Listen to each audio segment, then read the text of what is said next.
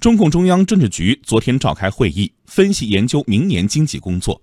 会议指出，明年是新中国成立七十周年，决胜全面建成小康社会第一个百年奋斗目标的关键之年，要统筹推进五位一体总体布局，协调推进四个全面战略布局，坚持稳中求进工作总基调，坚持新发展理念。坚持推进高质量发展，坚持以供给侧结构性改革为主线，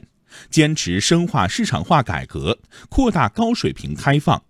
加快建设现代化经济体系，继续打好三大攻坚战，着力激发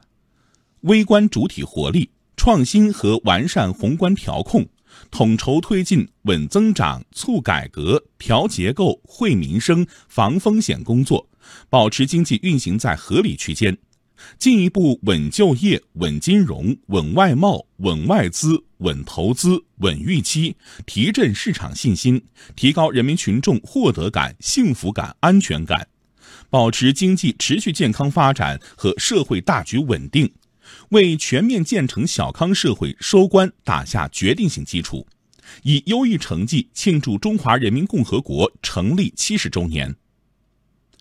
会议强调。要辩证看待国际环境和国内条件的变化，增强忧患意识，继续抓住并用好我国发展的重要战略机遇期，坚定信心，把握主动，坚定不移办好自己的事。会议指出，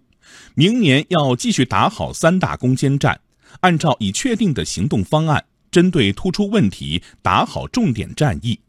推动制造业高质量发展。推进先进制造业与现代服务业深度融合，促进形成强大国内市场，提升国民经济整体性水平，扎实推进乡村振兴战略，巩固发展“三农”持续向好形势，促进区域协调发展，发挥好各地区比较优势，加快经济体制改革，推动全方位对外开放，